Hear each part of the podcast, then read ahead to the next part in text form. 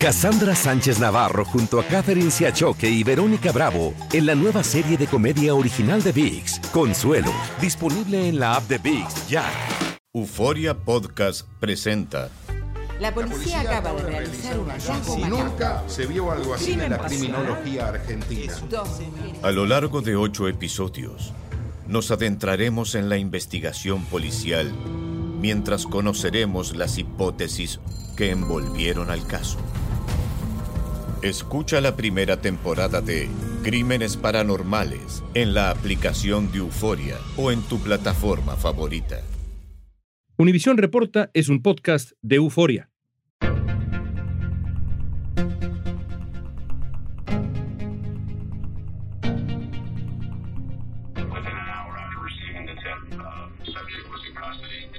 Las autoridades anuncian el arresto del sospechoso del crimen de cinco personas en la población de Cleveland, en Texas. Esto luego de una intensa persecución que se llevará a cabo para dar con el paradero de este hombre.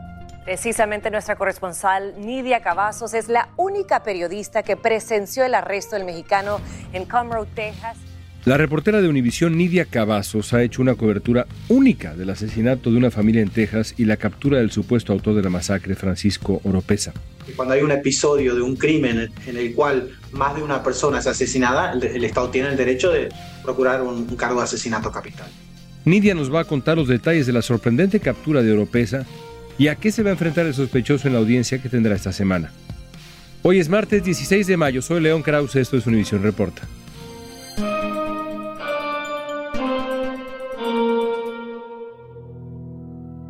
La noche del viernes 28 de abril en Cleveland, Texas, una mujer le preguntó a su vecino Francisco Oropesa si podía dejar de disparar su rifle al aire porque hacía mucho ruido y su bebé necesitaba dormir.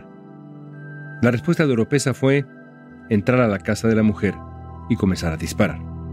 Oropesa mató a cinco miembros de la familia de origen hondureño, uno de ellos un niño de nueve años, y luego se fugó. Entonces comenzó un operativo de búsqueda que terminó con el arresto del sospechoso.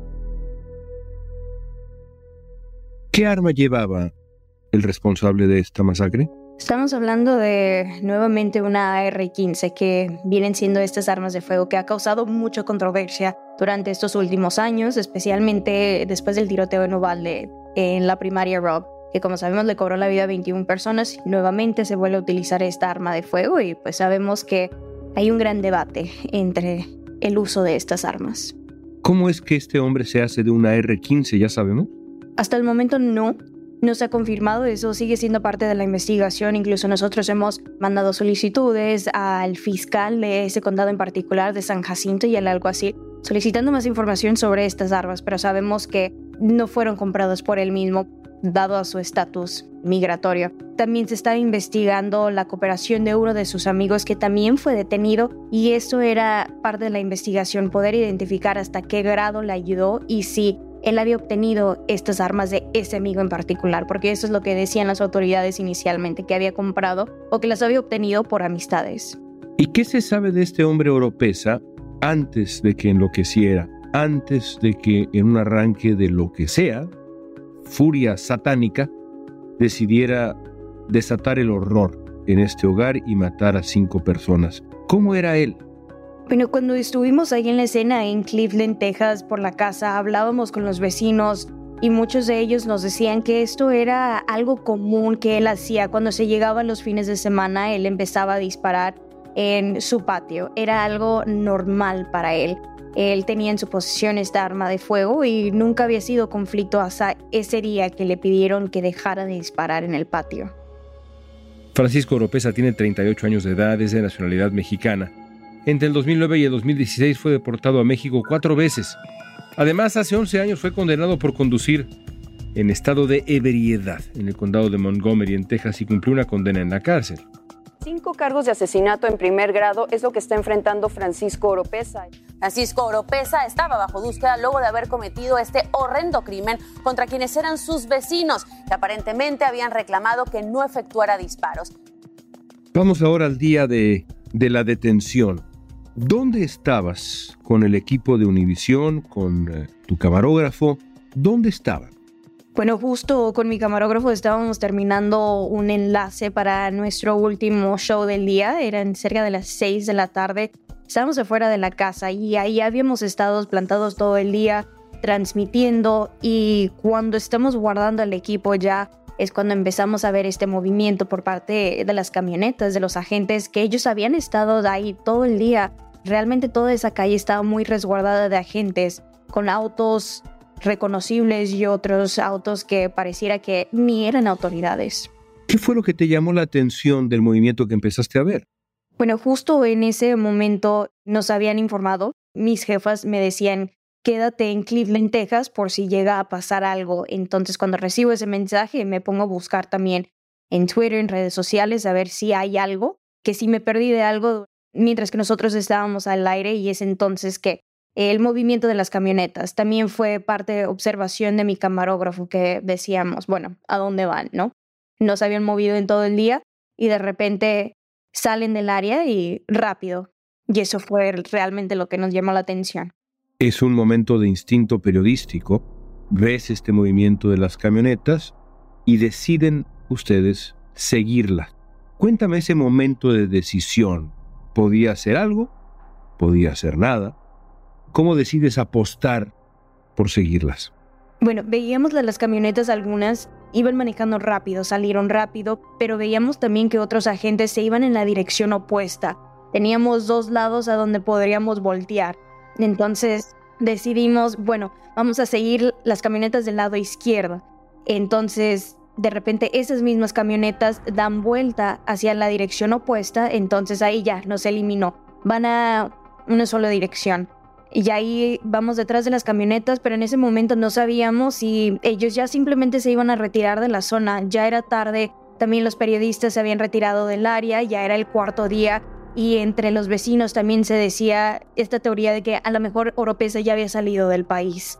Entonces realmente estaba muy calmada la situación. Vamos detrás de estas camionetas, decimos, bueno, en fin nos tenemos que quedar en Cleveland, ya no tenemos transmisiones, vamos a ver, a ver qué hay y fue después de 20 minutos que ya empiezan a prender las sirenas y decimos, bueno, para tantas camionetas no creemos que sea algo más. Esta decisión de seguir a la caravana les ganó. Ustedes dos como equipo una primicia mundial. ¿Qué encontraron cuando llegaron a la casa a donde iba esa caravana? Bueno, llegamos justo también el momento que estaban entrando las camionetas de inmediato una camioneta de los agentes nos cierra el pase, rodeamos esa área para ver si hay otra entrada y lo logramos. Entramos directo a la zona donde eh, están a punto de arribar a una casa y no sabíamos si había trincherados. Vemos que hay este movimiento, está el helicóptero arriba y quedamos encerrados enfrente de la casa. Entonces, realmente no sabíamos qué iba a pasar, pero ya iba creciendo esta certeza que esto tiene que estar relacionado al caso de Oropesa. También los vecinos con sus celulares todos a la mano, listos para grabar, nos decían de que, bueno, ya nos dijeron que nos metiéramos. Había una gran sensación de miedo porque veíamos a todos los agentes también con sus armas. Realmente todos estaban listos.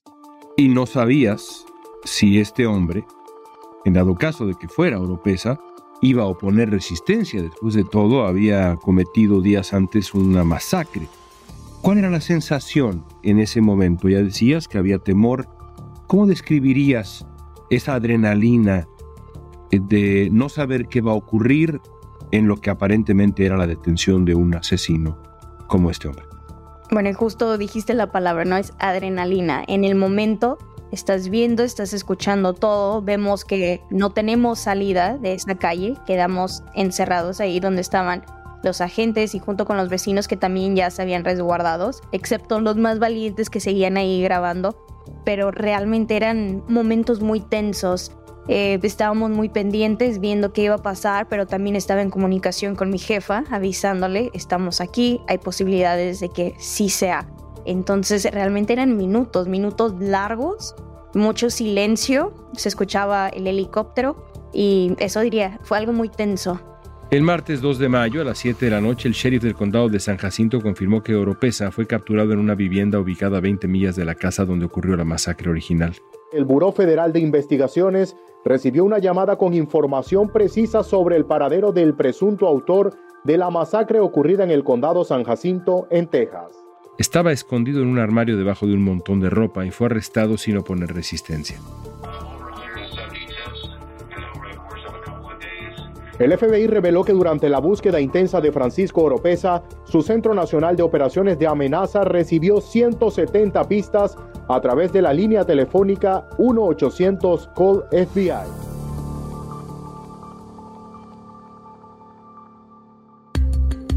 Al volver veremos a qué se enfrenta ahora Francisco Oropesa. Aloha mamá. Sorry por responder hasta ahora. Estuve toda la tarde con mi unidad arreglando un helicóptero Black Hawk. Hawái es increíble. Luego te cuento más. Te quiero. Be All You Can Be, visitando goarmy.com diagonal español. Si no sabes que el Spicy McCrispy tiene Spicy Pepper Sauce en el pan de arriba y en el pan de abajo, ¿qué sabes tú de la vida? Para, pa, pa, pa. Cassandra Sánchez Navarro junto a Catherine Siachoque y Verónica Bravo en la nueva serie de comedia original de VIX, Consuelo, disponible en la app de VIX ya. Platicamos con la reportera de Univisión Nidia Cavazos. ¿Cuándo viste por primera vez a Oropesa? Ya tenían a una señora esposada, pero en su momento no sabíamos quién era. Y ahí me empezaba a entrar la duda, ¿no? A lo mejor realmente esto no tiene que ver pero después sacan a Oropesa de la casa. En ese momento está mi camarógrafo grabando y estamos grabando y decimos, él es el de la foto. Le vuelvo a preguntar a mi camarógrafo, él es, ¿verdad? Estamos entre los dos y me dice, sí, sí es él. Se va acercando y decimos, bueno, es el mismo de las fotografías. Y fue ese momento que te das cuenta que es él. ¿Cuál fue tu primera impresión de este hombre cuando lo viste? ¿Qué pensaste? Realmente yo hubiera esperado que hubiera algún tipo de enfrentamiento por lo que había sucedido, ¿no? Cómo mató a sus víctimas, pero realmente fue sin resistencia, no tenía, parecía sin expresión. Al momento que lo tienen los agentes esposados y ya listos para subir en la camioneta, realmente esa fue su cara, no hay expresión. No dijo nada. No dijo nada, eh, simplemente su mirada era eh, sencilla, como si no hubiera cometido este crimen, ¿no? La semana pasada, Francisco Oropesa fue acusado de cinco cargos de asesinato en primer grado durante una audiencia en la cárcel del condado de San Jacinto, pero su situación podría cambiar. Ese caso llega a un nivel que yo nunca he visto en mi carrera. El fiscal del condado declaró que es posible que solicite aumentar los cargos a Oropesa, dada la naturaleza del crimen. Asegura que los agravantes del caso para tener un cargo del crimen castigado con pena de muerte son asesinar a un menor de 10 años, matar a más de una persona durante el mismo crimen y la entrada al mismo tiempo en la vivienda sin autorización. Nosotros esperamos para toda la información antes de decidir si lo vamos a pedir, uh, lo vamos a buscar una pena de muerte para esto. ¿Qué le espera ahora a Francisco Oropesa? Bueno, sabemos que el 18 de mayo se va a presentar frente al juez nuevamente, pero en esta ocasión ya va a estar representado por uno de los abogados más prominentes de Houston. ¿Cómo es que un abogado de esa prominencia llega a estar sentado junto a un hombre como, como Oropesa? Explícanos. Bueno, hasta ahora sabemos que este abogado fue seleccionado por el juez, se le asigna simplemente a Oropesa y esta es la versión oficial que nosotros tenemos. Oropesa ya tiene a un juez que es asignado por la propia corte. Sin embargo, sabemos que este abogado en particular tiene gran reputación en Houston. En cuanto a la detención, ¿qué ha dicho la familia de las víctimas? Esa misma noche, después de la detención, los familiares sentían un alivio. Es un alivio porque terminó esta búsqueda, esta cacería humana, pero ellos nos decían, nada nos va a regresar a nuestros seres queridos. Esto no cambia el hecho que lo que más amaban en esta vida ya no va a estar con ellos. Pero sí es una gran sensación de alivio porque muchos de ellos incluso ya no regresaban a su casa ahí en Cleveland porque tenían miedo, era este miedo que sentían que el tirador simplemente podría regresar si no tuvo misericordia de sus víctimas ni de la forma en que iba a matar a sus víctimas, nada podría decir que ellos estaban a salvo. Nidia, finalmente, ¿es posible que nos estén escuchando en este podcast alumnos de periodismo, gente que practique el periodismo, quieres ser periodista. Estoy seguro que muchos de nuestros colegas nos escuchan, o eso espero. ¿Qué lección aprendiste en todo este proceso? ¿Qué lección periodística te deja este proceso? Lección periodística diría sobre todo realmente seguir tu instinto. Cuando surja una idea, cuando surja un pensamiento, es simplemente seguirlo, darle atención a ese pensamiento, porque puede ser también que se te ocurra una idea, pero dices, no, mejor no, mejor me voy a descansar. Siempre hay una posibilidad que haya algo detrás de eso. También consejo a los estudiantes en periodismo, diría que realmente esto se trata de pasión, es una carrera donde vas a trabajar largas horas, no es un trabajo de 9 a 6 de la tarde, ¿no? Sabemos que siempre puede pasar algo, especialmente con una búsqueda de esta magnitud y un caso, es sumergirte en estas notas y hacer el trabajo no porque te lo está pidiendo un jefe, sino porque aquí estamos hablando de cinco víctimas, cinco personas que murieron, lamentablemente. Entonces, hay un proceso de justicia, ¿no? Hay historias que contar. Gracias, Nidia. Gracias, León, por la invitación. El jueves, Francisco Oropesa volverá a presentarse en un tribunal del condado de San Jacinto, en Texas. Ese día se sabrá si finalmente la oficina del fiscal modificará la acusación en su contra a cargos por homicidio capital, el más grave de los crímenes tipificados en el Código Penal de Texas. De ser así, los fiscales podrían pedir la pena de muerte si es hallado culpable después del juicio.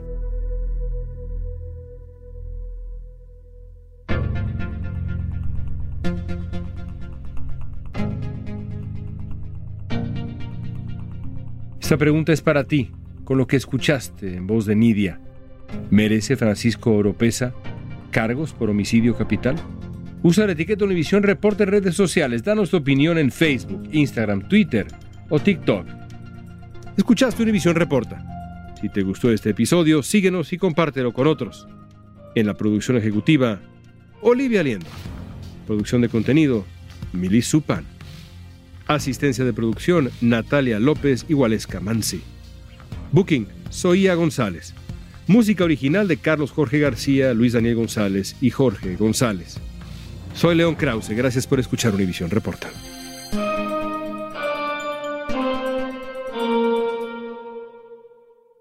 Euforia Podcast presenta. La policía, acaba, de realizar un hallazgo Nunca se vio algo así en la criminología argentina.